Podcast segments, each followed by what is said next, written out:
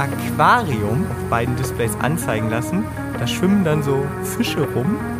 Ist einfach so, wo du denkst, okay, ja, warum? Aber super gut. Egal ob Kleinwagen oder SUV, Elektro oder Verbrenner, 70 oder 700 PS. Jedes Auto ist anders. Und wir fahren sie alle in Erst fahren, dann reden und damit herzlich willkommen zu Folge 71. Mein Name ist Peter Fischer und dort drüben sitzt Jan Götze. Hallo Jan. Hallo Peter. Hallo liebe Zuhörerinnen und Zuhörer. Ja, Folge 71. Äh, es geht immer, immer weiter. Und äh, heute haben wir mal wieder ein Elektroauto am Start. Mhm. Ein kleines Elektroauto. Genau, ja, das stimmt. Und ich würde sagen, das Elektroauto, das klingt so. der Sound.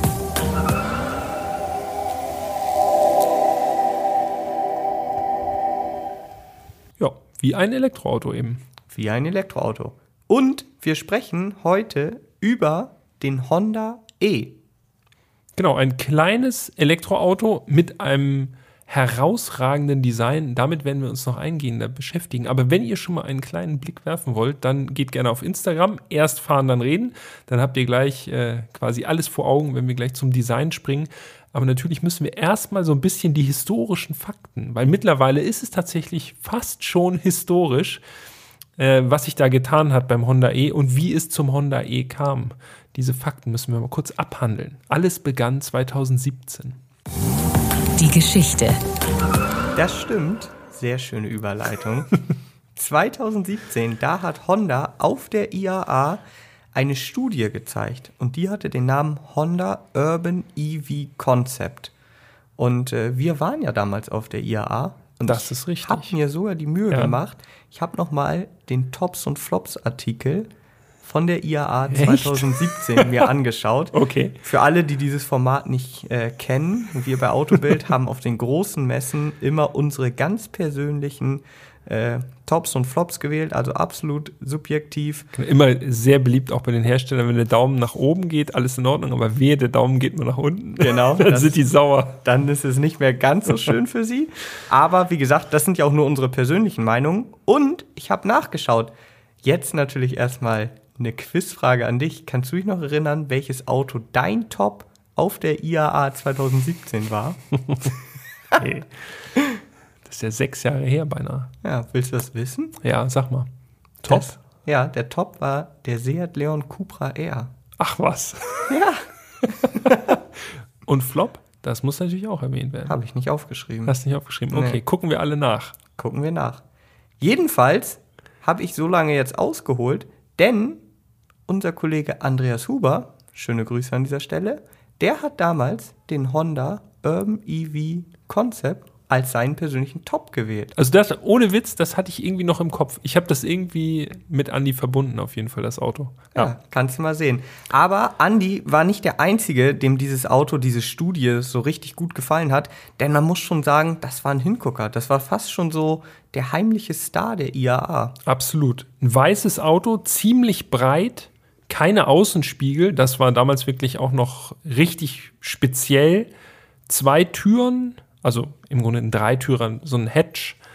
Genau. Ganz klassisch angehaucht. Irgendwie riesige Felgen, riesige Ja. Vielspeichenfelgen. In weiß. Genau. Also wirklich auffällig. Und der Innenraum ist auch wirklich spannend gewesen, weil da gab es ein Display, das im Grunde das komplette Cockpit gebildet hat. Ne? Genau, also eigentlich vor Fahrer und Beifahrer überall Displays in den Seitenspiegeln beziehungsweise in den Türen noch äh, Displays.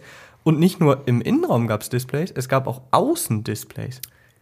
Der nicht vorhandene Kühlergrill, weil auch schon die Studie ja ein Elektroauto war, der hatte ebenfalls ein Display integriert. Da war dann, konnte man Sachen draufschreiben. Und in der Seitenansicht, unten vom Hinterrad, da war quasi die Akkuanzeige auch digital. Also ihr merkt schon, das Auto war wirklich sehr, sehr speziell, aber gleichzeitig extrem auffällig und ist richtig, richtig gut angekommen. Und mir hat es auch sehr gut gefallen. So ein bisschen so Retro-Style, aber gleichzeitig futuristisch. Klingt gegensätzlich, Ja. war aber so. Viele haben gesagt, Golf 1 Design, ne? weil der Kühlergrill war ziemlich prägnant, also sie, so ein, irgendwie so ein schwarzer Kasten sozusagen mit zwei Scheinwerfern rechts, links, rund. Das hat bei vielen so diesen Golf 1 Reflex ausgelöst. Aber eigentlich sollte das natürlich nicht an den Golf 1 erinnern. Klar, das wäre auch eigenartig, wenn Honda sich da bei anderen Herstellern bedient, sondern an den ersten Honda Civic von 1972. Genau. Ja, auch da könnt ihr ja gerne mal euch Bilder zu anschauen, ob ihr denkt, dass das passt.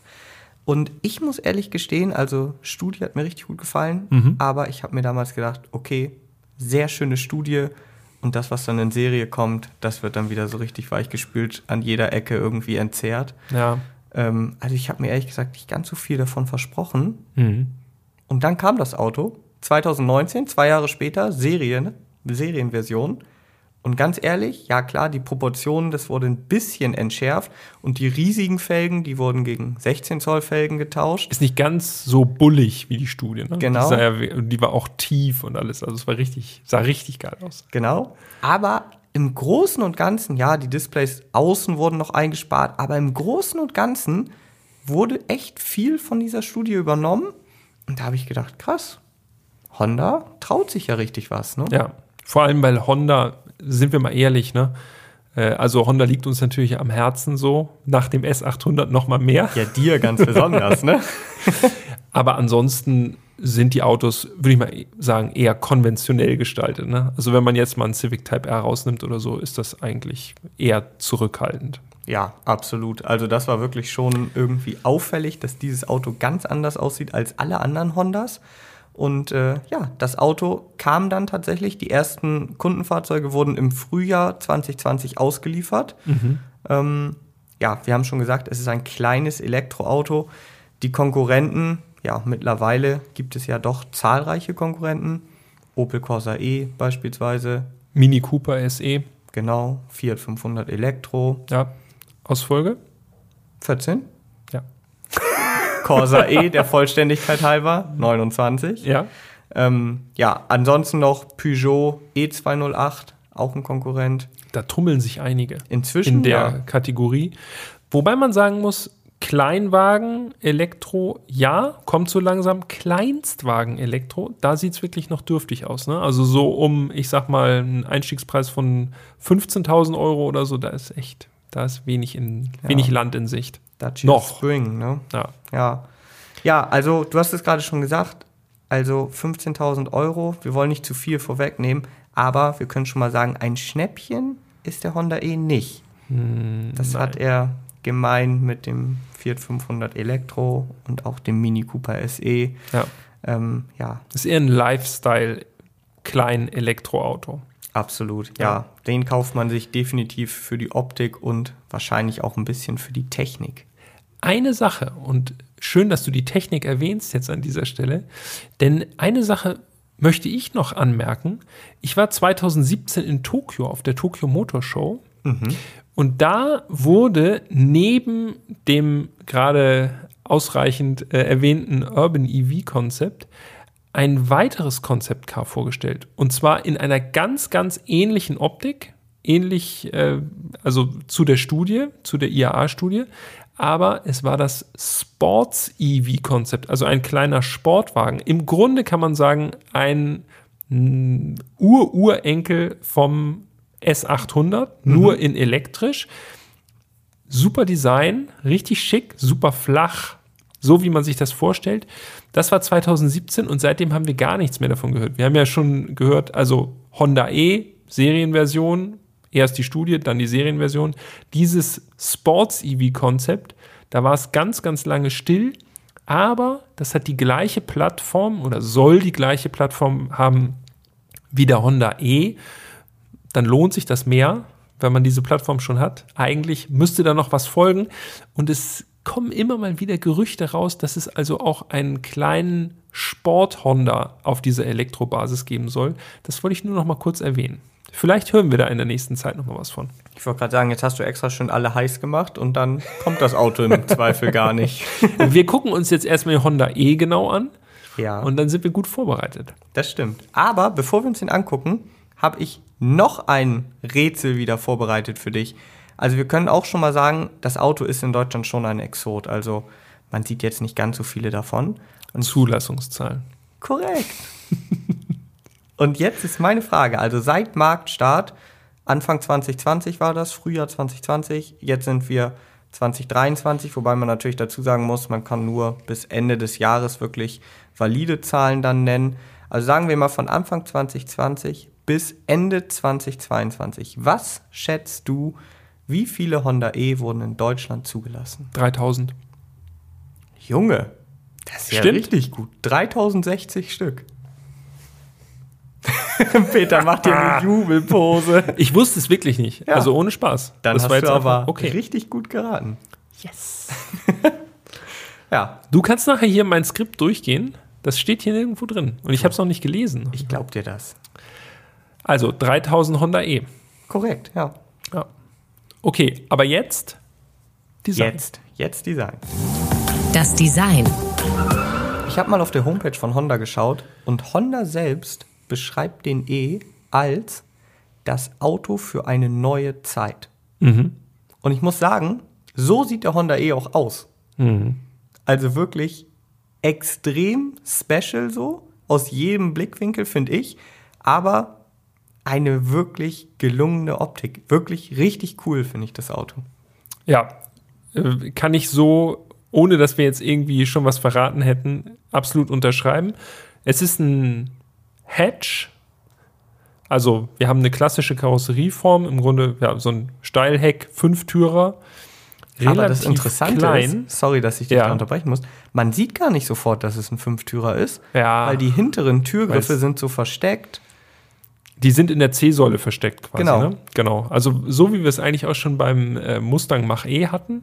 Genau. Nur, dass es da nicht so ganz geschickt gelöst war. Der Honda E hat tatsächlich Türgriffe richtig für die hinteren Türen, aber sie fallen halt nicht auf. Ähm, Fünftürer zu den Abmessungen, einmal ganz kurz, nur damit wir es erwähnt haben, 3,89 Meter lang, also relativ klein, 1,75 breit, relativ schmal, 1,51 hoch, Radstand 2,54 Meter. Also nur so, um mal das mal so ungefähr abschätzen zu können, ist es einfach Kleinwagenniveau. Ja, absolut. Und wenn wir jetzt an der Front starten, dann sehen wir als erstes zwei runde LED-Scheinwerfer in einem schwarzen Einsatz. Also da, wo früher bei konventionellen Autos der Kühlergrill ist, haben wir jetzt hier eben einen schwarzen Einsatz. In der Mitte das Honda-Logo. Und ansonsten wirklich ziemlich schnörkellos, ziemlich clean designt, aber gleichzeitig besonders. Ähm, die Ladeklappe, die hat auch noch eine Erwähnung äh, verdient, denn die ist auf der Fronthaube. Ja, genau, mittig auf der Fronthaube platziert, finde ich sehr, sehr geschickt gemacht. Also nicht irgendwo äh, im unteren Bereich, irgendwo im Kotflügel versteckt oder so, sondern direkt auf der Haube. Dadurch leicht zugänglich. Da ist auch so eine Klappe. Es gibt äh, auch eine Beleuchtung und alles Mögliche da drin. Also von daher äh, schon mitgedacht. Ja, absolut. Nasenlader, wie ja manche Kollegen sagen. Und das Gute ist, Toploader auch. Toploader auch, ja. Bei den Waschmaschinen. Und das Gute ist, man kann diese Ladeklappe auch vom Schlüssel aus öffnen. Und das sieht schon special aus. Und beim ersten Ladevorgang bei mir um die Ecke, direkt, der Honda E hat direkt polarisiert, kamen zwei Leute. Na, boah, krass, was ist das denn für ein Auto? Ja. Ja, Weil man sieht ihm das Honda jetzt auch nicht so auf den ersten Blick an. Also ist, ja, es ist ein Honda-Logo drauf, aber das ist wirklich, würde ich sagen, du hast es gerade eben schon gesagt, vom Design her sehr, sehr clean. Eigentlich ohne nennenswerte Sicken oder Kanten. Einfach dieser Kühlergrill vorne fällt sehr stark auf oder dieser stilisierte Kühlergrill mit den zwei runden Scheinwerfern. Übrigens ja auch vor Opel, ne? Ja. Die hatten ja, im Grunde ist das der Vorläufer designtechnisch, wenn man das jetzt mal streng sehen will, von diesem Opel-Gesicht von dem neuen, von diesem Weiser. Da ist es natürlich alles ein bisschen eckiger und so, aber äh, geht in die gleiche Richtung. Dieser 70er-Jahre-Style ist eben ja, scheinbar ganz angesagt im Moment. Also Retro-Design. Ja, aber Retro-Design haben wir ja auch schon in diesem Podcast häufiger drüber gesprochen, ist auch immer so ein ganz schmaler Grad. Ne? Also wenn du Retro-Design gut machst, dann ist es wirklich sehr schön anzuschauen. Wenn man sich ein bisschen zu sehr vielleicht am Original orientiert, kann das auch ganz schnell einfach nicht mehr so cool wirken. Ja, im Falle des Honda E ist es aber wirklich, äh, finde ich jedenfalls, Retro-Design vom Allerfeinsten, weil es eben auch diesen modernen Touch noch hat. Wie die Studie hat der Honda E keine richtigen Außenspiegel, also keine konventionellen Außenspiegel, sondern das sind so kleine Stummel oder so, ja, so Flügelstummel an den Türen, wo Kameras drin sitzen. Äh, sieht dadurch noch mal cleaner aus, das Auto. Also keine störenden Ohren sozusagen, sondern einfach nur so kleine Stümmelchen. Äh, fällt so auf den ersten Blick kaum auf.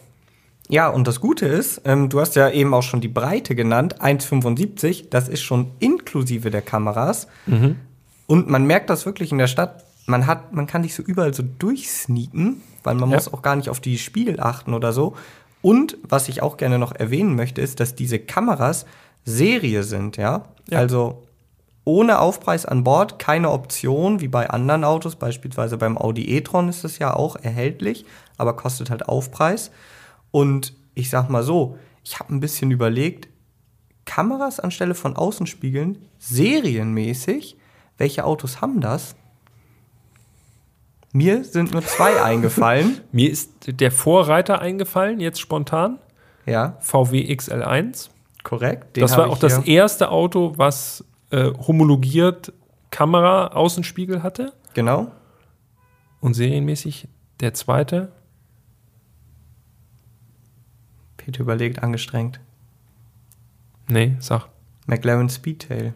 Uh, ja, okay. Das ist aber wirklich Ja, das mein- ganz andere Ende. Ja, aber XL1 ist auch ultra speziell, ja. Also, Gibt es, ob es mehr XL1 gibt als Speedtail?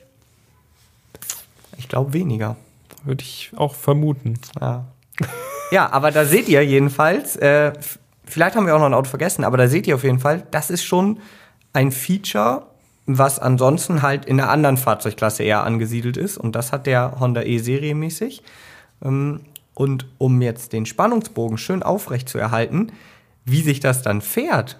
Also ich muss sagen, das war das erste Auto, was ich gefahren bin, mit Kameras anstelle der Außenspiegel. Äh, So geht's mir auch. das äh, hört ihr dann gleich im Fahrenkapitel. Vorher schließen wir noch einmal das Design, indem wir einmal ins Heck gehen. Und da fällt auf, ja, das Heck nimmt eigentlich die Front perfekt wieder auf. Ne? Ja, genau. Es ist das gleiche kühler Grill-Design-Element auch am Heck verbaut. Also auch dieses schwarze Panel mit zwei runden roten Rückleuchten. Genau. Und auch hier ansonsten absolut schnörkellos. Da ist dann noch der Schriftzug Honda E. Und das war es mehr oder weniger. Und dadurch wirkt dieses Auto, glaube ich, auch wirklich so besonders, weil einfach auf irgendwie überflüssige, vermeintlich überflüssige Design-Features einfach verzichtet wurde. Ähm, und es ist so ein Zweiklang aus, in unserem Fall, blau und schwarz. Das Dach, die ganze Dachpartie ist nämlich bei unserem Testwagen schwarz abgesetzt gewesen.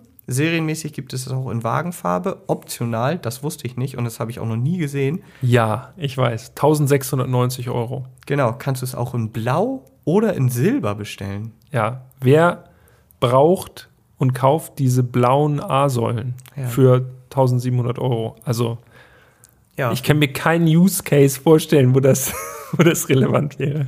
Nee. Aber vielleicht so richtige Elektro- Hardcore-Fans, die blau mit Elektro verbinden. ja, stimmt, könnte natürlich sein. Äh, Außenfarben, da ist die Auswahl jetzt auch nicht ganz so groß. Also es gibt schwarz, rot, grau, blau und weiß. Und früher gab es noch so ein Textmarker gelb. Das war ja mal so eine Trendfarbe. Gab es ja, Ja. einige Autos in dieser Farbe. Aber ist zumindest aktuell im Konfigurator nicht mehr erhältlich. Das war, glaube ich, auch die Präsentationsfarbe, ne? Vom Ja. Serienfahrzeug. Mhm. Unser Testwagen, der hatte die Farbe Premium Crystal Blue Metallic. Also wirklich so ein richtig, richtig tiefer Blauton, Metallic-Lack. Sah gut aus. Sah definitiv gut aus. Privat sozusagen hätte ich allerdings auch noch eine andere Farbe genommen. Ja. Weiß. Ja. Ja, so analog zur Studie.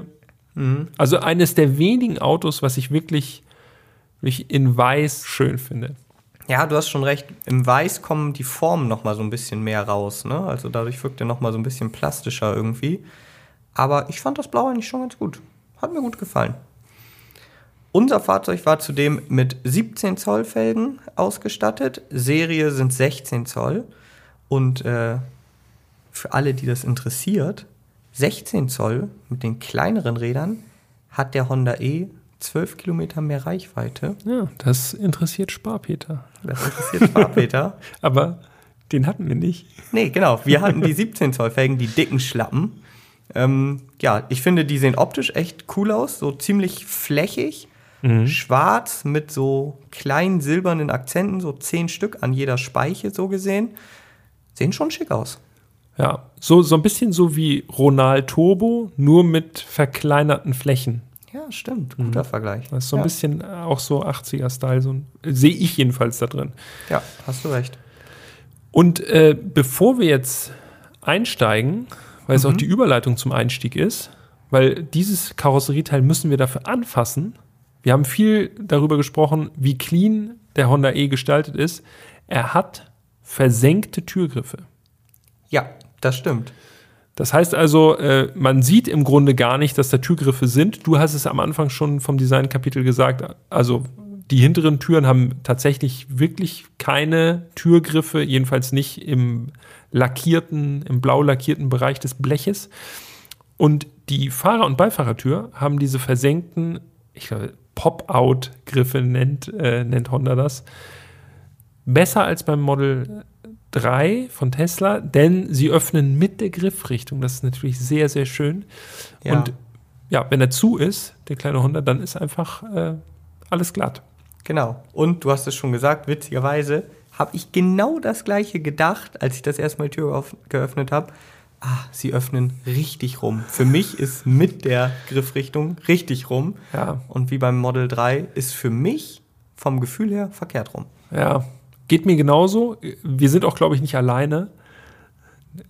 Die Tesla-Fans werden da wahrscheinlich anderer Meinung Ich sein. würde sagen, die Tesla-Fans werden sagen, nee, nee, ist alles verkehrt. So wie beim Tesla, das ist richtig. Trotzdem sind mir eigentlich so richtige feststehende Türgriffe, wo das bewegliche Teil sozusagen äh, relativ klein ist, sind mir doch noch irgendwie am allerliebsten. Ich finde es komisch, wenn man am Türgriff zieht und er bewegt sich.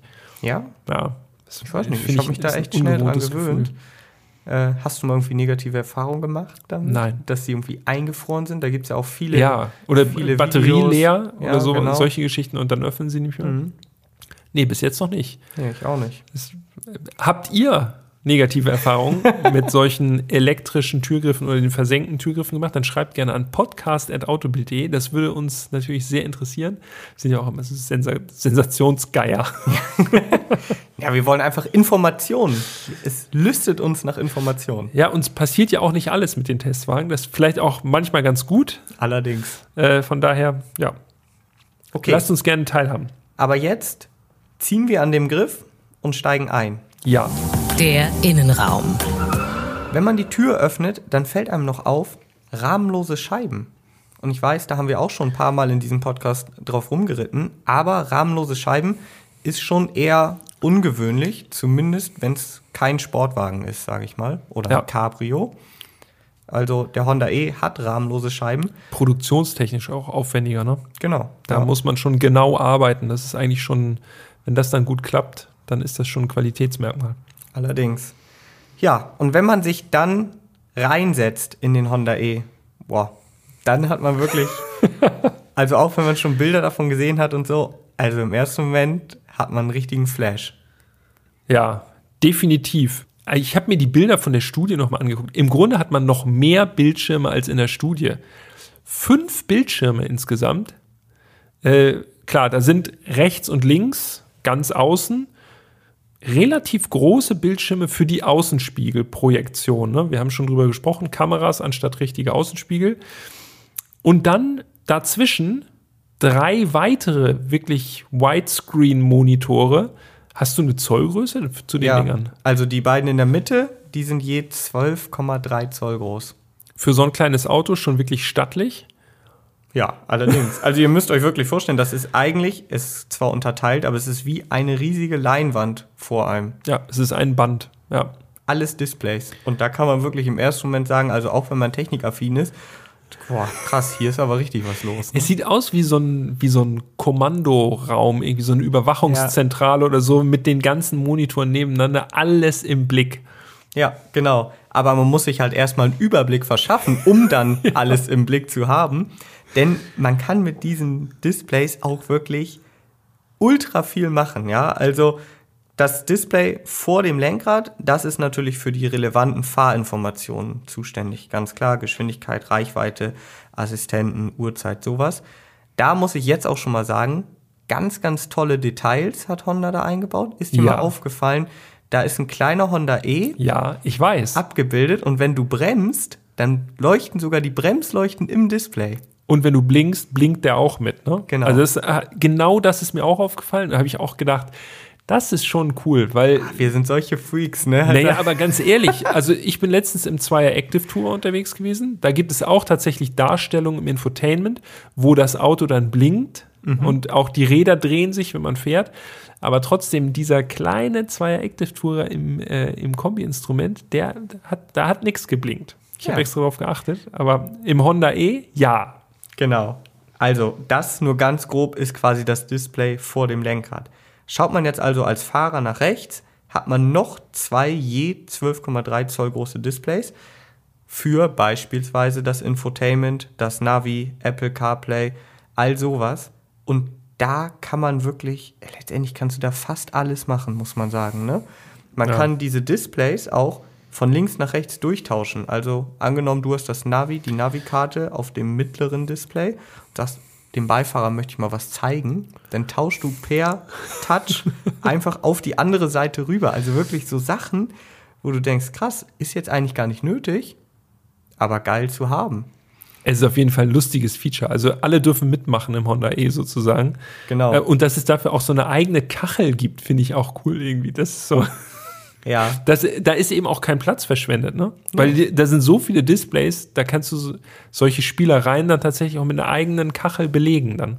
Genau. Und dann hat dieses Display oder diese Display-Landschaft hat auch immer so, ja, so Themen, ne? Also zum Beispiel auf dem Bild, als ich das äh, Auto fotografiert habe, da ist so ein, ja, ein Waldthema. Da Also ein Bambuswald, ne? ja, genau, so grün, aber es gab zum Beispiel auch Kirschblüten. Du konntest auch Kirschblüten, die da anzeigen lassen, so. Und äh, wenn ihr jetzt schon denkt, okay, krass, was erzählen die da eigentlich? Das ist noch, das ist noch gar nichts, denn es geht noch wilder. Man kann sich im Honda E Ich weiß, was kommt. ein Aquarium auf beide Displays, auf beiden Displays anzeigen lassen. Da schwimmen dann so Fische rum. Ist einfach so, wo du denkst, okay, ja, warum? Aber, Aber super beruhigend auch. Ja, Wenn du mal irgendwie mal eine kleine Pause machst oder so, guckst dir das Lädst. Aquarium an. Genau. genau. Ja, und dann, als wäre das nicht schon wirklich abgedreht genug, kannst du mit deinem Finger auf den, auf den Bildschirm tippen und dann gibst du den Fischen Futter. Wer kennt sie noch? Tamagotchis. Ne? Also, Also so elektronische Tiere. Ich finde es ich find's schon, also es ist schon abgespaced so, aber wer sich ein bisschen mit Japan beschäftigt hat, der wird das auf jeden Fall zu schätzen wissen, glaube ich. Weil das ist da halt so, ja, da sind kleine Lebewesen sozusagen in dieser Technik drin. Ich finde es ich find's schon cool. ja, ich finde es auch cool. Das gibt dem Ganzen halt richtig so eine, irgendwie so eine Seele, ne? Was Ja, ja, absolut. normalerweise wird irgendwie, ist das so ein technischer Gegenstand, aber nee, das in Anführungszeichen lebt. Ja, wie du schon sagst, das ist halt so richtig japanisch, ne? So stellt man sich das vor. Und auch das ist noch nicht alles. Denn wenn man jetzt bei seiner Ladepause die Fische genug, äh, genug gefüttert hat, sich alles andere durchgeschaut hat, dann könnte man, ich habe es nicht gemacht, aber ich weiß, dass es geht, könnte man auch seine Spielekonsole mit in den Honda E nehmen, PlayStation oder Xbox, und kann sie dort anschließen und auf die Displays projizieren. Denn der Honda E hat einmal eine richtige Steckdose, ja? Also eine 230 Volt Steckdose unterhalb des unterhalb der Klimabedienung. Also da quasi, ja, im Mittelkonsolenbereich, die allerdings nicht vorhanden ist, da kommen wir gleich noch drauf. Genau. Und es gibt auch einen HDMI-Anschluss. Ja. Also die haben wirklich daran gedacht, dass das eben so passiert. Und diese Steckdose muss auch erwähnt werden, das ist jetzt nicht so ein Dulli-Kram irgendwie, 1500 Watt Ja. kann man da anschließen. Also da kannst du im Grunde, kannst auch deinen Wasserkocher mitnehmen äh, und das wird auch noch funktionieren. Ja, also da kannst du letztendlich fast alles anschließen, um dir eben die Wartezeit zu überbrücken. Ja. Du hast gerade eben schon diese Taste erwähnt, womit man die Bildschirme switchen kann. Ähm, und das ist eigentlich, finde ich, eine ganz interessante Geschichte, denn ich habe so den Eindruck, dass sowohl Fahrerseite als auch Beifahrerseite sozusagen im Honda E ein bisschen gleichberechtigter sind.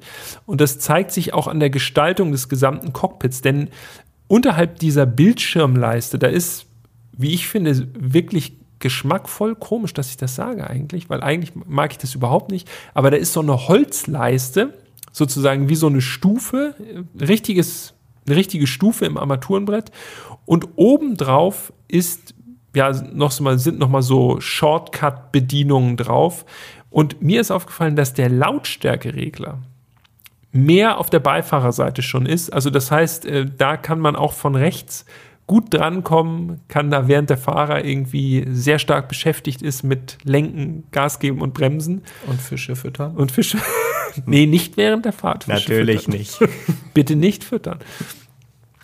Kann da also von der Beifahrerseite ohne weiteres auch äh, quasi so ein bisschen Einfluss genommen werden auf das Infotainment. Finde ich, find ich ganz gut. Ja, absolut.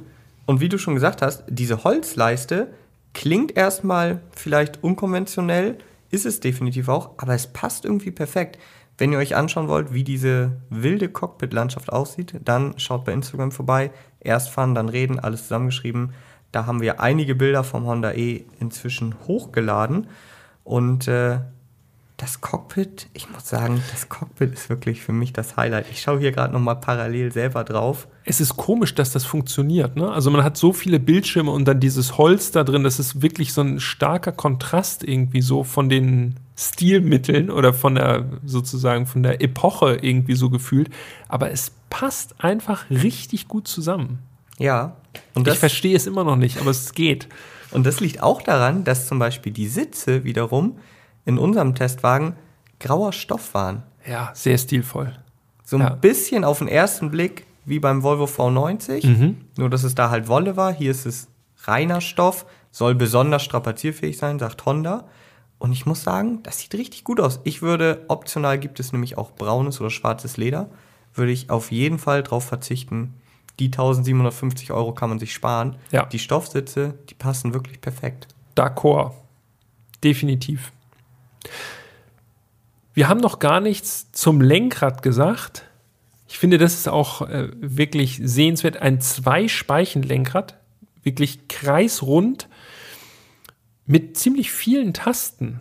Unter anderem auch einen, das sieht aus, als wäre die Taste nachgerüstet, äh, die Taste für die Lenkradheizung. Das ist quasi so ein bisschen so, so ein freistehender Drücker, so ein bisschen so wie bei äh, Supersportwagen irgendwie die Fahrmodi-Taste. Finde ich, ist schon sehr exklusiv platziert da. Ja, damit du auf jeden Fall auch keine kalten Hände hast, wenn du mit dem Honda E unterwegs bist. Ansonsten hat das Lenkrad noch ein paar weitere Tasten, alles echte Tasten noch. Äh, auf der linken Seite für Infotainment-Bedienung, auf der rechten Seite für die Fahrerassistenzsysteme. Was ich allerdings noch besonders finde, ist, das ist ein schwarzes Lederlenkrad und quasi im oberen, in der oberen Hälfte und auch in der unteren Hälfte sieht es so aus, als wäre da noch was eingelassen in diesen Ring. Ja. So ein bisschen wie so ein Holz, aber ganz dunkel. Ich glaube, es war kein Holz.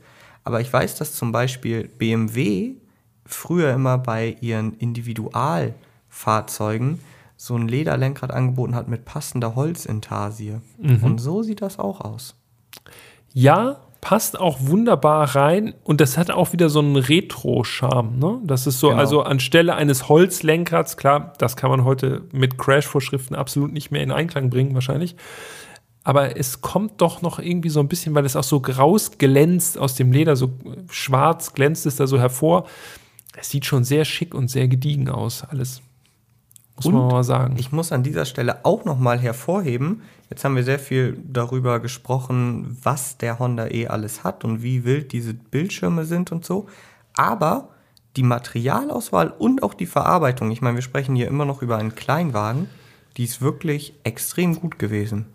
Ja, äh, eigentlich so ein bisschen so das, was der Lancia Y äh, was den ausmachen soll, nämlich dass man außen Kleinwagen hat und drin tolle Materialien und eine gute Verarbeitung Ob Ja. das beim Lancia Y immer so der Fall war, sei mal dahingestellt. Auf jeden Fall spezielle Materialien. Ne? Auf jeden Fall ist es für mich so ein Gefühl, wenn man im Honda E sitzt und damit ein bisschen fährt, hat man plötzlich gar nicht mehr das Gefühl, in einem Kleinwagen zu sitzen. Mhm. Das könnte auch ein viel höherpreisiges und auch höherwertiges Auto sein. Ne? Ja, gebe ich dir recht.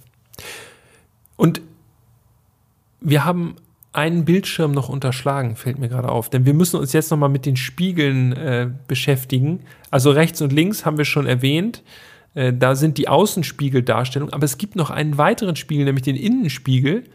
Und auch der ist ein Bildschirm. Also es gibt sogar noch einen sechsten Bildschirm. Genau, also eigentlich ist er erstmal ein Spiegel.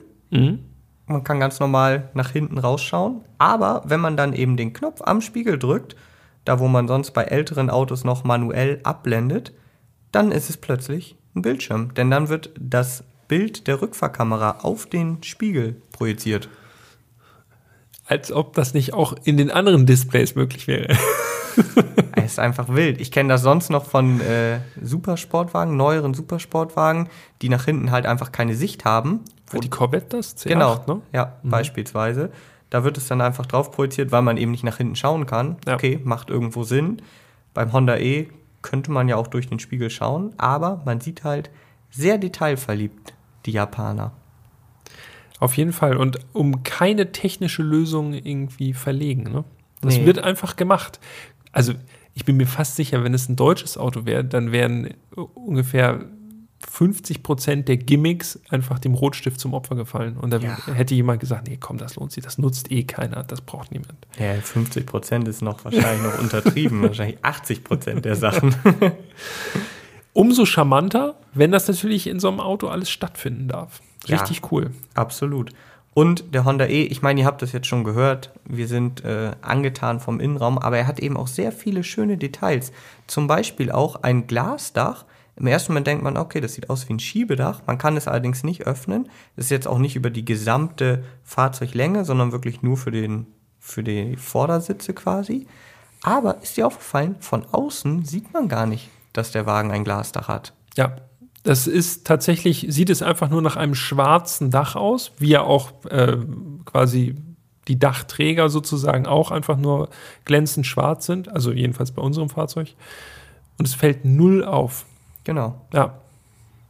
Ja, Gut, genauso wie die umfangreiche Serienausstattung. Auch da möchte ich nochmal äh, darauf hinweisen. Also eigentlich ist fast alles serienmäßig an Bord. Also Sitzheizung, Schiebedach, LED-Scheinwerfer, Navi, die Bildschirme, die Kameras, beheizbares Lenkrad, Einparkhilfe, Rückfahrkamera, Verkehrszeichenerkennung und, und, und. Also es ist wirklich fast alles drin. Man kann nur ein paar Sachen auswählen. Leder beispielsweise, Außenfarbe, 16 oder 17 Zoll Felgen.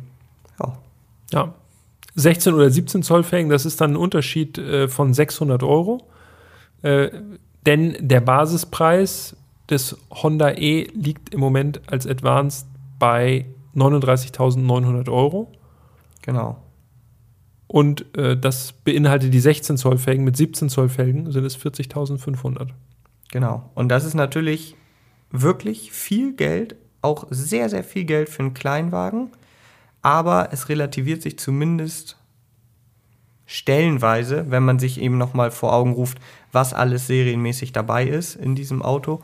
Und wie wir ja schon eingangs gesagt haben, das Auto kauft man sich natürlich vielleicht ein bisschen weniger mit dem Kopf und ein bisschen mehr mit dem Herzen. Das schon mal vorweg.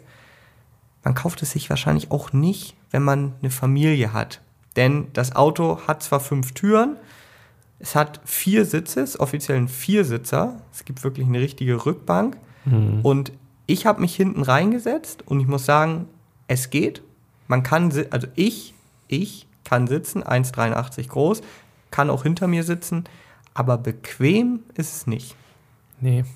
Es ist eigentlich ein 2 plus 2 höchstens. Also ich habe mich nicht reingesetzt. Warum? Dazu kommen wir noch. Ähm, aber vorne sitze ich sehr, sehr gut. Da ist äh, ausreichend Platz vorhanden, trotz der 1,75 Außenbreite sozusagen. Also relativ schmales Auto.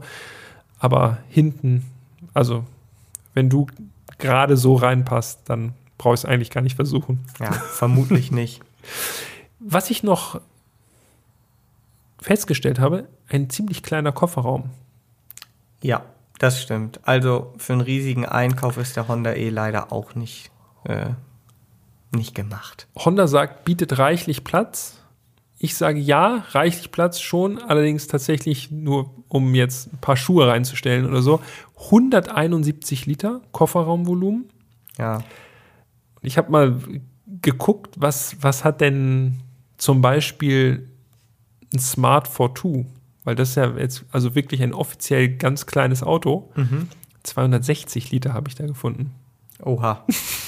Oha. Ja, also ähm, der Honda E ist nichts für den ganz großen Einkauf, aber man hat ja auch noch die Rücksitzbank im Notfall. Und die kann man tatsächlich umklappen und dann hat man zumindest eine ebene Ladefläche. Ja, und die Rücksitzbank lässt sich aber nur in einem Teil umklappen. Die ist nicht geteilt. Ja, ja. Aber das geht schon durch. Das geht schon durch.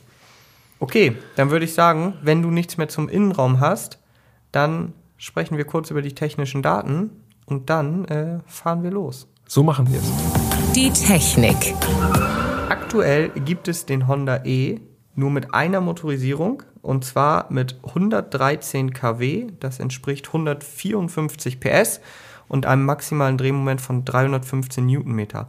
Warum sage ich, dass es jetzt nur aktuell eine Motorisierung gibt? Ja, das liegt daran, dass es ursprünglich auch nochmal eine Einstiegsversion gab und zwar 100 kW, 136 PS. Ähm, ja, entweder ist die jetzt aktuell nicht bestellbar oder sie ist sogar komplett entfallen, was ich glaube. Ja. Das Ganze wird gespeist von einer Lithium-Ionen-Batterie mit einer Kapazität von 35,5 Kilowattstunden, also relativ klein, diese Batterie. Ja, das kann man so sagen. Ziemlich klein. Der angegebene Verbrauch, der liegt bei 17,8 Kilowattstunden und laut WLTP soll der Honda E maximal 222 Kilometer schaffen. Es sei denn, man hat die dicken Schlappen bestellt. Genau, deren Format wir noch gar nicht genannt haben, Jan. Ja, oh, Das müssen wir jetzt schnell nochmal nachholen pardon. an dieser Stelle. Äh, an der Vorderachse 205er mit einem 45er Querschnitt auf den 17 Zöllern und an der Hinterachse 225er. Also wir sehen schon, okay, da wird auf jeden Fall mit Traktion gearbeitet an der Hinterachse. Warum? Das erwähnen wir auch gleich noch. Auch mit einem 45er Querschnitt.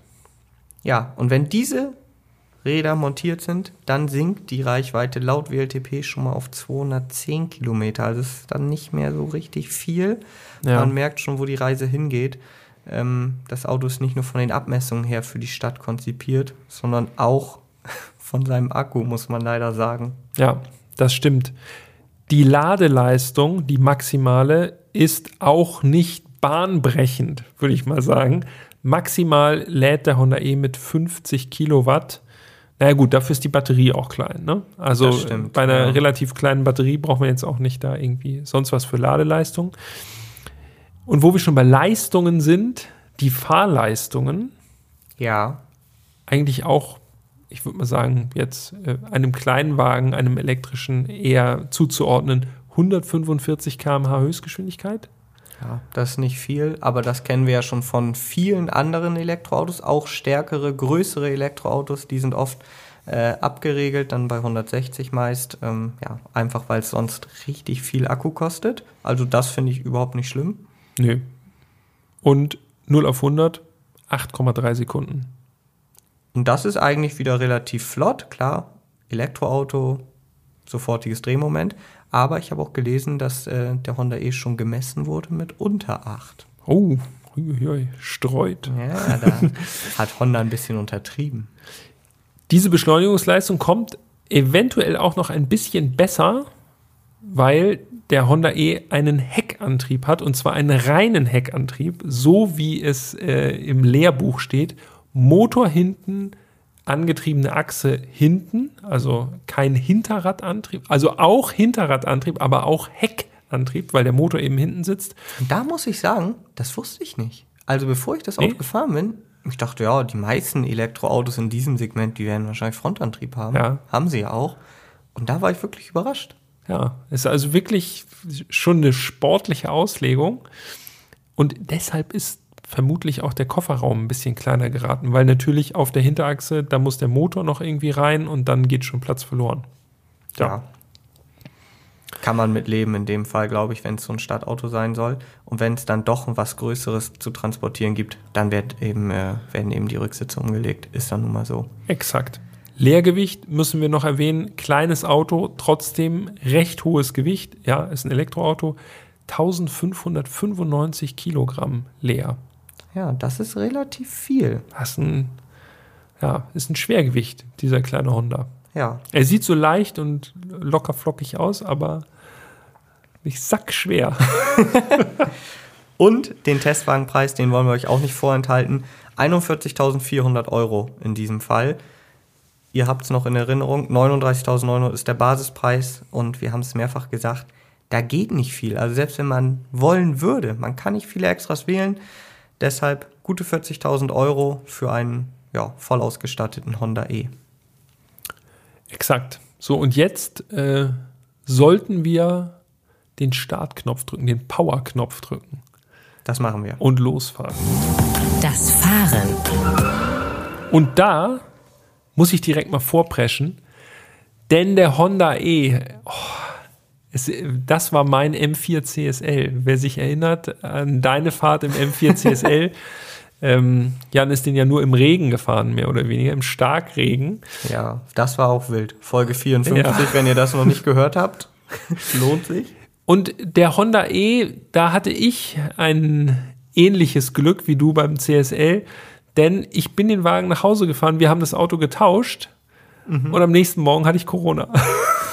und Ja. dann wurde das Auto abgeholt und ich bin also original nicht besonders viel mit dem Honda E gefahren, deshalb äh, vertrauen wir auf deine Eindrücke beim Fahren, aber ein bisschen habe ich, kann ich natürlich trotzdem beitragen. Ich bin ja schon ein paar Kilometer habe ich auch schon geschafft. Ja, erstmal sind wir natürlich froh, dass du jetzt wieder fit bist. Das ist ja schon mal das Wichtigste. Ja, das ist ja schon ein paar Wochen her, aber Ja, aber natürlich ist es immer wichtig, dass man hier fit sitzt. Und ich würde vorschlagen, dadurch, dass du ja nicht so viel gefahren bist, erzähl du doch erstmal, was du so wahrgenommen hast, während du gefahren bist auf deinen Ja. kurzen Wegen. Und ich kann dann entweder ergänzen oder widersprechen, je nachdem. Also das erste, was mir wirklich im Honda E aufgefallen ist, war komplette Überforderung aufgrund der Bildschirmlandschaft. Das war echt krass. Ähm, wenn man es gewohnt ist, normale Außenspiegel zu haben, also das ist mir schon tatsächlich beim äh, Raussetzen aus der Parklücke aufgefallen, habe ich schon gedacht, boah, das braucht Zeit, bis ich mich daran gewöhnt habe. Alleine, dass der Blick nicht da ins Dreieck der Fenster geht sozusagen, sondern eigentlich ein bisschen weiter rechts oder links jeweils auf diesen Monitor. Das ist echt so ungewöhnlich gewesen. Ja, ich muss sagen, Super strange. dieser Blick ins Leere, den hatte ich auch ein paar Mal, wo man sagte, ah ja, stimmt, ein bisschen nach links oder rechts und ein bisschen runter. Aber ich sag dir auch, in der Fahrt fand ich die Außenspiegelkameras super. Also ich habe mich da ziemlich schnell dran gewöhnt. Wo ich mich nicht so schnell dran gewöhnen konnte, war beim Einparken. Denn ihr kennt es ja wahrscheinlich, also alle, die auf ihre Felgen Acht geben, die haben entweder Bordsteinautomatik für die Außenspiegel, sodass die, der entsprechende Außenspiegel eben runterfährt, damit man nicht gegen den Bordstein kommt, oder man macht das manuell. Und das ist irgendwie bei der Oder man hat einfach unendliches Können. Oder, ja, oder man vertraut einfach darauf, dass es schon gut gehen wird. Aber das ist natürlich mit den Außenspiegelkameras so ein bisschen komisch. Und das war auch für mich bis zum Ende ungewohnt. Also immer parallel einparken zum Bordstein. Da habe ich dann am Ende drei, viermal hingucken müssen, bis ich dachte, okay, stehe ich jetzt nah dran oder bin ich noch weit weg? Das war, das war ein bisschen schwierig einzuschätzen. Alles andere fand ich wirklich im Verkehr gut. Es ist, äh, es, also für mich ist es tatsächlich wirklich ungewohnt gewesen und äh, auch dieses Gefühl, dass das noch so durch so einen Filter gegangen ist. Diese Bildschirme sind jetzt auch nicht ultra hoch auflösend. Also es ist nicht so, als würde Ja, man in den das Spiegel stimmt. gucken, Ja, stimmt. sondern man sieht eben, es ist ein Bildschirm und irgendwie habe ich so den Eindruck, da ist immer so ein ganz kleines bisschen Delay drin und das ist nicht, es ist halt kein Spiegel, so, ne? Es ist halt ein Bild. Ja, das stimmt, Ja. ja. Also das war, das war sonderbar, aber du hast natürlich recht, wenn man irgendwie erstmal unterwegs war und äh, rumrollte, dann ging das schon ganz gut. Ähm, ja, aber trotzdem auf jeden Fall ein Hightech-Feature, was, äh, was einen erstmal so ein bisschen in die Röhre gucken lässt. Ne? Ähm, ansonsten super, super kleiner Wendekreis. Also wirklich das perfekte Stadtauto ist natürlich, vermute ich mal, auch dem geschuldet, dass er eben Heckantrieb hat, der kleine Genau, ja. 9,2 Meter ist der Wendekreis. Da ist es wirklich, also super kleiner Wendekreis. Also man kann gefühlt auf der Stelle wenden. So. Und das ist natürlich perfekt für die Stadt. Ein- und Ausparkmanöver, man, man hat sich verfahren, dreht einfach auf, auf der Straße in einem Zug, wenn es eine größere easy. Straße ist. Ja, also das ist wirklich, macht echt Spaß und dazu kommt natürlich auch, dass die Außenspiegel nicht da sind oder zumindest kleiner ausfallen, hast du ja schon gesagt. Sehr schmal, richtig wuselig. Man kann auch an den engsten Stellen von Hamburg hier einfach irgendwie geschmeidig durchfahren und hat das Gefühl, boah, hier ist immer noch massig Platz, so immer noch viel Sicherheit nach rechts und links. Ja, und das war zum Beispiel, das hast du eigentlich recht gut zusammengefasst. Das war so für mich so der erste Eindruck. Ich hatte, ein, ich hatte richtig Spaß in der Stadt. Das war irgendwie ja. so ein Auto, man konnte damit so richtig, ich mag das Wort eigentlich nicht, aber man konnte so flitzen. So. so überall noch so in so eine Lücke rein. Richtig frech. So. Ne? Ja, genau, richtig. Das ist, das ist wirklich mal ein freches Auto. Da würde ich das Adjektiv mal durchgehen lassen. Oh, aber, das schreibe ich mir auf. Ja das hatte ich wirklich so, das war so das Erste. Man fährt damit in der Stadt und hat so das Gefühl, ah, okay, der ist flott. Ähm, man kann überall nochmal eben kurz die Spur wechseln und so. Dadurch, dass das Auto eben auch so kompakt ist, so übersichtlich. Das hat richtig, das hat richtig Spaß gemacht in der Stadt. Hatten wir auch schon beim Fiat 500 Elektro, ne? Dieses genau. Gefühl, das ist einfach so richtig, da funktioniert Elektroantrieb halt auch so wunderbar, weil das halt so, der kommt so richtig, kommt so richtig flott aus der Hüfte und ist halt gut motorisiert. Man kann jede Lücke nutzen, wenn man denn möchte und äh, fühlt sich immer echt souverän unterwegs damit. Absolut. Und du hast es gesagt, du warst so ein bisschen anfänglich so ein bisschen überfordert mit den ganzen Sachen, was das Auto alles so kann. Mhm. Bei den Fahrmodi hingegen hat sich Honda wirklich zurückgehalten. Mhm. Es gibt nur zwei. Ja. Es gibt Normal und Sport. So, also das ist wirklich überschaubar, das versteht jeder. Und in Sport das, also ich bin in der Stadt, obwohl ich ja sonst immer sage, ja, pff, eigentlich bei den meisten Autos fahre ich einfach normal oder Komfort. Ich bin die ganze Zeit in Sport gefahren, weil das Auto halt so direkt angesprochen hat und es so, ja, wie ich gerade schon gesagt habe, es einfach viel Spaß gemacht hat, äh, in der Stadt einfach mit diesem Auto von A nach B zu fahren. Ja. One-Pedal-Driving hat er auch. Das heißt also, man fährt nur mit dem Fahrpedal oder sagen wir mal, äh, im Normalbetrieb nur mit einem Pedal. Wenn man dann wirklich irgendwie mal eine Notbremsung machen muss, dann nimmt man schon die Bremse. Aber ansonsten rekuperiert der Honda E eben so stark, dass man mit einem Pedal fahren kann und im Grunde nur Gas gibt. Und zum Bremsen geht man einfach vom Pedal wieder runter. Ja, und auch das funktioniert wirklich sehr, sehr gut. Wovon ich dann noch sehr überrascht war, war das Fahrwerk. Ich fand, das Fahrwerk war sehr ausgewogen.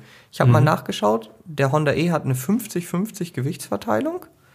Und auch wenn man mal eine Kurve dann zügiger gefahren ist, hat man gemerkt, okay, das Auto ist wirklich sehr berechenbar. Es wirkt nicht hölzern oder so ein bisschen, ja, ein bisschen instabil. Im Gegenteil, man hat richtig das Gefühl, tiefer Schwerpunkt, das Auto lässt sich gut steuern. Auch da, Spaßfaktor war hoch. Ja, das glaube ich.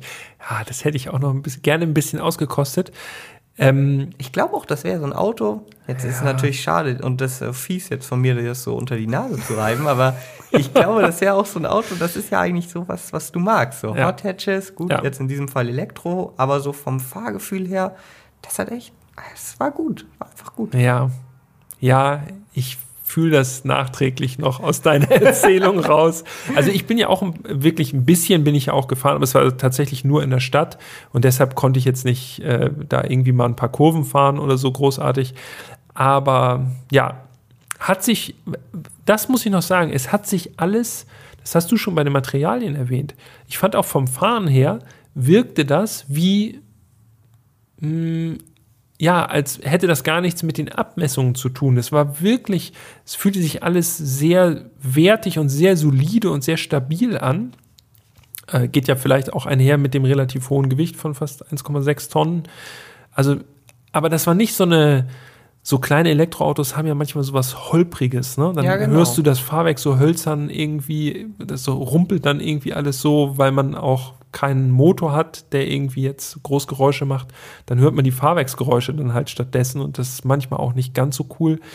Und das hat, dieses Gefühl hatte ich im Honda gar nicht. Das war alles richtig, ja, richtig gut zusammengebaut. Irgendwie, das passte alles und es war irgendwie so vom Gefühl her so gut dimensioniert einfach alles. Ja, irgendwie solide wirkte auch das ganze Ja. Auto, ne?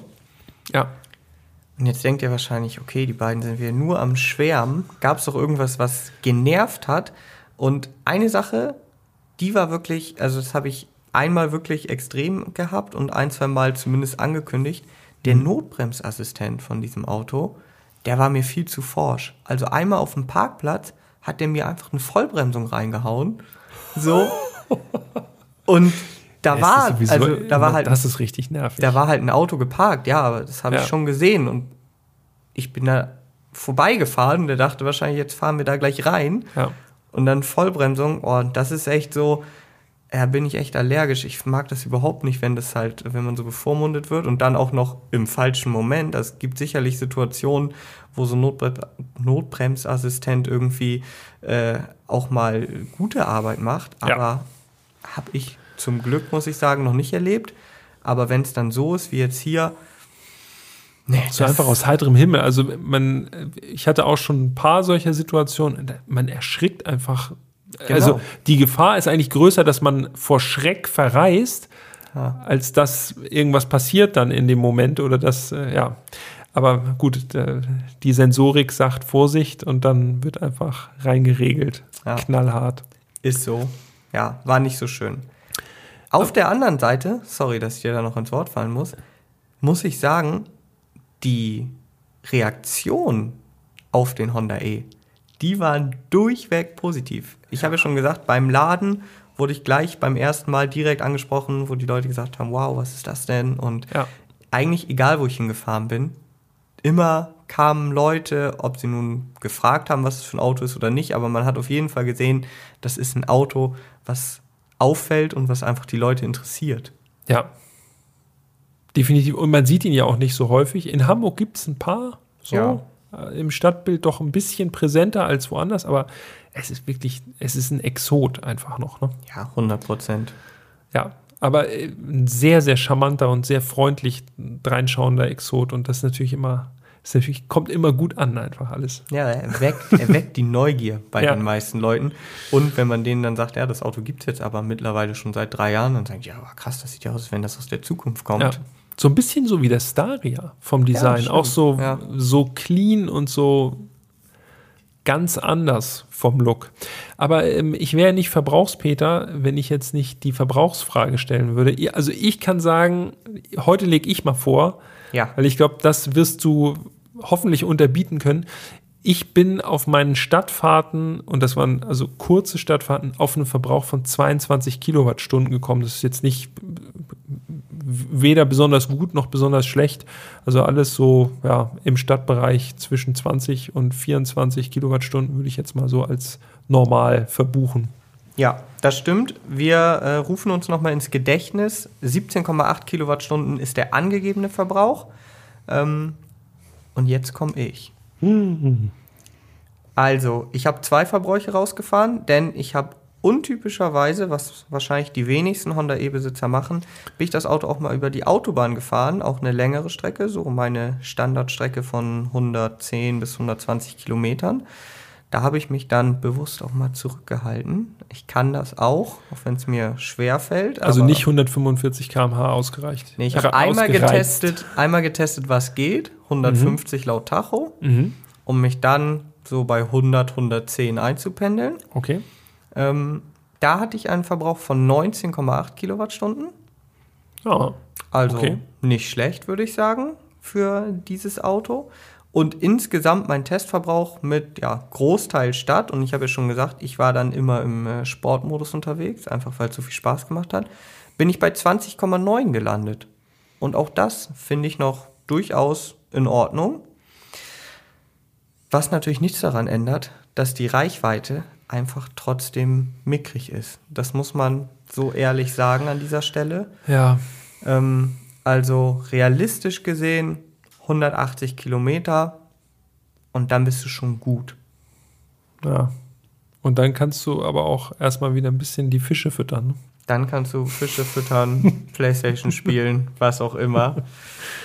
Ja, also das mit der Reichweite ist natürlich äh, das Hauptproblem des Honda E. Mm, Und ich würde sagen, das ist eigentlich schon eine geile Überleitung fürs Fazit, oder? Ja. Auf geht's ins Fazit. Das Fazit. Also, wie ihr sicherlich äh, schon mitbekommen habt, ich mag den Honda E. Also, klar, Reichweite, die ist wirklich sehr, sehr, sehr klein und der Preis ist hoch, gar keine Frage. Aber ich sehe das so ein bisschen differenziert, denn viele von diesen kleinen Elektroautos sind eben teuer einfach in der Anschaffung. Ja. Ob wir da nun über den Fiat 500 Elektro sprechen, über den Mini Cooper SE, ähm, das ist einfach ein generelles Problem, dass diese kleinen Elektroautos aktuell noch zu teuer sind. Das heißt, der Honda E ist da jetzt keine Ausnahme. Und ja, die Akkus, die werden zwar größer und der Akku des Honda E ist auch wirklich besonders klein, aber ganz ehrlich, in der Stadt reicht das trotzdem aus. Und ich vermute mal, dass die meisten Leute, die so ein Honda E kaufen, dieses Auto eher als Zweitauto besitzen ähm, und es eben hauptsächlich in der Stadt einsetzen werden. Ähm, wenn ich jetzt vor der Entscheidung stünde, ein kleines Elektroauto kaufen zu müssen, dann wäre eigentlich für mich der Honda E wahrscheinlich einfach aufgrund des Preises nicht die erste Wahl. Denn wenn man jetzt ehrlich ist, so eine Vernunftsentscheidung wäre der Corsa E eigentlich. Ja, immer noch, ne? Also Ja. in der, in der Fahrzeugkategorie außerdem auch noch vielleicht nicht ganz zu verachten mit mehr Kofferraum. Also da kann man schon sozusagen den Corsa als richtigen Kleinwagen auch komplett nutzen. Aber was natürlich für den Honda E spricht, ist einfach, ja, wenn man es fühlt, dann ist es genau das richtige Auto. Also dieses super japanische gepaart mit dem Retro-Design und die Solidität. Das muss ich nochmal sagen. Wirklich ein äh, kleines Elektroauto, wo ich das Gefühl hatte, die, die kurze Zeit, die ich damit gefahren bin, der wird halten. Ne? Also das ist alles ingenieursmäßig, fühlt sich das einfach bulletproof an. Ja, 100 Prozent. Und ganz ehrlich, ich überlege gerade, wenn Geld jetzt keine Rolle spielen würde. Okay, das ist ein bisschen komisch bei einem Kleinwagen, weil wer kauft einen Ja, Kleinwagen? also Geld spielt keine Rolle, aber ein Kleinwagen muss es sein. Genau, aber es sollte ein Kleinwagen sein. Dann würde ich den Honda E nehmen. Weil ganz ehrlich, das ist für mich immer so ein Zeichen. Ich habe mich auf jede Fahrt mit diesem Auto gefreut. Und das hatte ich bei anderen teureren Autos teilweise nicht. Und das Auto ist, finde ich, optisch extrem Nenn jetzt keine gelungen. Namen, ne? Nein, nein, auf keinen Fall. ich finde das Auto, also der Honda E, ist optisch extrem gelungen. Äh, die Technik ist super und der Innenraum, der ist einfach, ich glaube, selbst wenn man das Auto ein Jahr besitzt, entdeckt man noch neue Features und Funktionen irgendwo in den Untiefen dieses Systems. Ähm, Da sind bestimmt noch Easter Eggs irgendwo versteckt. So wie die Fische auch, auch. genau. Dann kommen da irgendwie, keine Ahnung, irgendwas. Irgendwas passiert da noch. Und das ist doch einfach cool, wenn du so ein Auto hast, was irgendwie gar nicht langweilig wird. Und ich glaube, das wird der Honda eh nicht. Und deshalb für mich eigentlich dann so, ja, wenn es ein Kleinwagen, ein elektrischer Kleinwagen sein soll und das Geld jetzt vielleicht nicht ganz so entscheidend ist, dann würde ich den Honda E nehmen. So geht es mir auch. Bisschen mehr Nutzwert als der Fiat 500 Elektro und mindestens genauso viel Stil und Raffinesse in dem Genau. ganzen kleinen Ding. Ja. Also Honda E. Sympathisches Sagen Auto. wir, ne? Ja. Sympathisches Auto. Und übrigens, das ist auch noch eine witzige Anekdote. Ich war ja mit dem Auto in der Waschanlage, ne? Mhm. Und wenn du in dem Auto, ich bleib dann sitzen in der Waschanlage, so eine, so eine Waschanlage an der Tankstelle. Wenn du sitzen bleibst, dann sind am Anfang noch die Kamerabildschirme an. Und dann siehst du auf den Kamerabildschirmen, wie die Bürsten an deinem Auto entlang fahren. Das hat, hatte ich halt noch nie. Stimmt. Normalerweise ist Spiegel angeklappt. Da Genau. kriegst du nichts mit. Ja. Ja. Gut. Das war Folge 71 mit dem kleinen, aber feinen Honda E. Hat mir wieder Spaß gemacht. Das war. Ja, das ist echt, also diese kleinen Dinge, also ich sage es jedes Mal, wenn wir so kleine Autos haben, das ist wirklich sympathisch. Es war richtig Spaß. Nächste Folge, Folge 72, da wird es aber wieder ein bisschen größer, ne? Ja, aber auch äh, ein bisschen Retro, ne? Ja, stimmt. Aber da müssen wir erstmal feststellen, wo denn da das Retro zu sehen ist und was das dann bedeuten soll. Ja. Ich bin mir sicher, dass wir es hinkriegen. Ja, ich denke auch. Wenn ihr Fragen, Anregungen, Lob, Kritik, was auch immer habt, kontaktiert uns gerne auf erst fahren dann reden bei Instagram oder schickt uns eine Mail an podcast.autobild.de und dann treten wir mit euch persönlichst in Kontakt. Absolut, das machen wir. Ja, und dann bleibt uns nichts anderes übrig, als zu sagen, vielen Dank fürs Zuhören. Danke dir, Peter. Vielen Dank an euch, an dich und wir hören uns nächste Woche. Nächste Woche geht's weiter. Macht's gut.